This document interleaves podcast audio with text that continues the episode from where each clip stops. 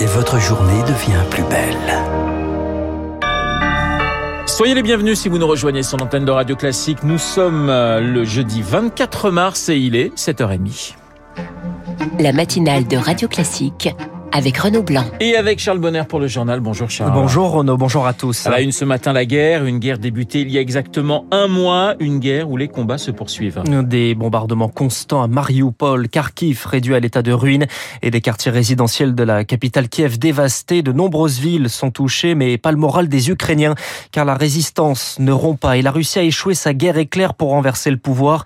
Les combats s'installent et font partie de la vie de tous les jours. Écoutez le témoignage de Jackie Lebas. C'est un Français installé à Jitomir, à côté de Kiev, jusque-là plutôt épargné. C'est assez curieux parce que il y a beaucoup de monde dans la rue, quelques cafés euh, qui réouvrent leurs portes, les magasins ne manquent absolument de rien. Puis, d'un seul coup, une sirène à nouveau qui annonce les passages d'avions et tout le monde court euh, aux abris. Les gens vivent un peu terrés, mais le moral déjà des Ukrainiens, il est intact. J'étais à un repas de famille et on a ri et on a bu et c'est comme ça dans toutes les maisons. On ne parle pas de la guerre ce pays va renaître, c'est une évidence. Et je suis sûr d'une victoire de l'Ukraine. Le témoignage de Jackie Lebas, Jitomir, à l'ouest de Kiev, Jean par Eric Kioch pour Radio Classique. Il est le visage de cette résistance. Volodymyr Zelensky, le président ukrainien, appelle une mobilisation citoyenne mondiale et il s'exprime aujourd'hui devant le sommet de l'OTAN en visioconférence. Oui, Charles, deux autres sommets hein, sont prévus aujourd'hui, le G7 et l'Union européenne. Avec à la clé de nouvelles sanctions contre des responsables politiques et des oligarques russes. Le détail dévoilé dans la journée alors que Joe Biden est arrivé hier soir à Bruxelles. Mais au-delà des sanctions, les Européens vont réfléchir à leur dépendance aux hydrocarbures russes.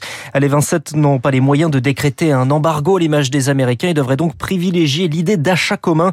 Mais se passer d'hydrocarbures russes, en plus des sanctions, ce serait efficace pour faire vaciller le pouvoir de Vladimir Poutine, Lauriane Tout le monde.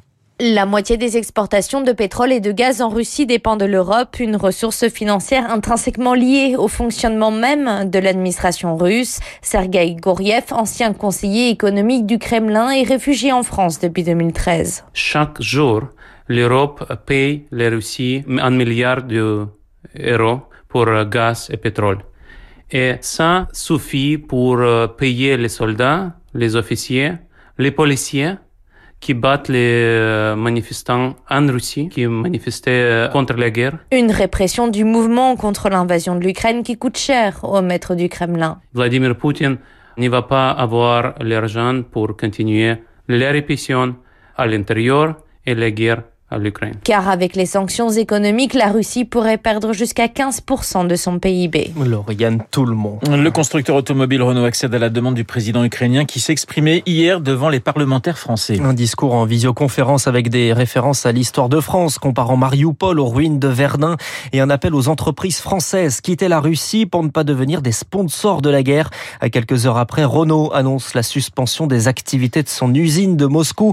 Plus largement, Renault, c'est 45 000 emplois en Russie, mais c'est aussi l'actionnaire à 68% d'Avtovaz qui produit les Lada. Et quitter le pays, ça n'est pas anodin, pas seulement symbolique selon, selon Arnaud Aimé. Il est spécialiste du secteur automobile chez SIA Partners. Pour euh, Renault, euh, la Russie, c'est un débouché majeur. En fait, c'est le deuxième marché mondial de Renault euh, après la France.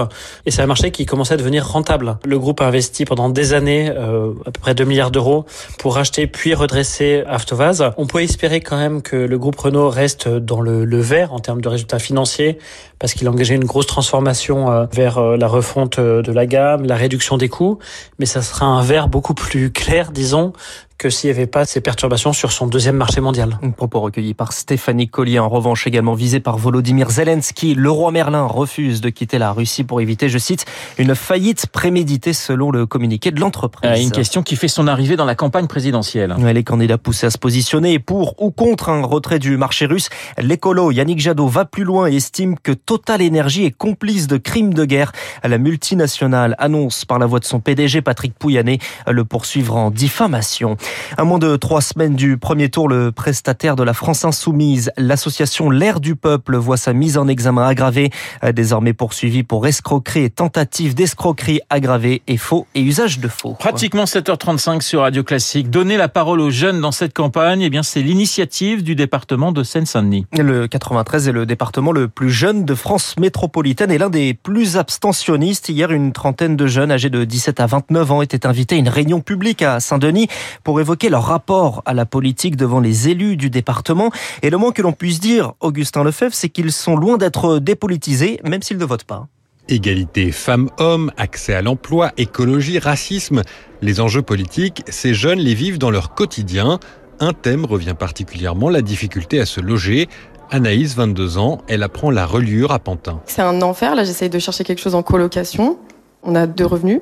Et même avec ça, on trouve pas parce que les cases, c'est toujours, oh bah non, CDI, oh bah non, euh, trois fois le montant du loyer, enfin bref. Donc c'est une, galère et donc euh, je comprends pas pourquoi ça change pas. Vous avez entendu des candidats parler de ce sujet déjà? Bah non. Des jeunes qui se sentent abandonnés par les candidats et trahis par la devise de la République, David lance un appel. Ce que je voulais dire aux politiciens, c'était essayer déjà de donner un peu de sens à la devise française la liberté, l'égalité et la fraternité. C'est hyper important. Dès lors que nous, nous serons inscrits dans cette logique, je vous promets que on va plus se poser les questions pour aller voter ou bien pour faire euh, quoi que ce soit. Les 12 candidats vont recevoir un résumé de ces préoccupations. Est-ce qu'ils en tiendront compte Sabri, 22 ans? Non. Cet étudiant en sciences politiques est également sévère sur le principe de la soirée.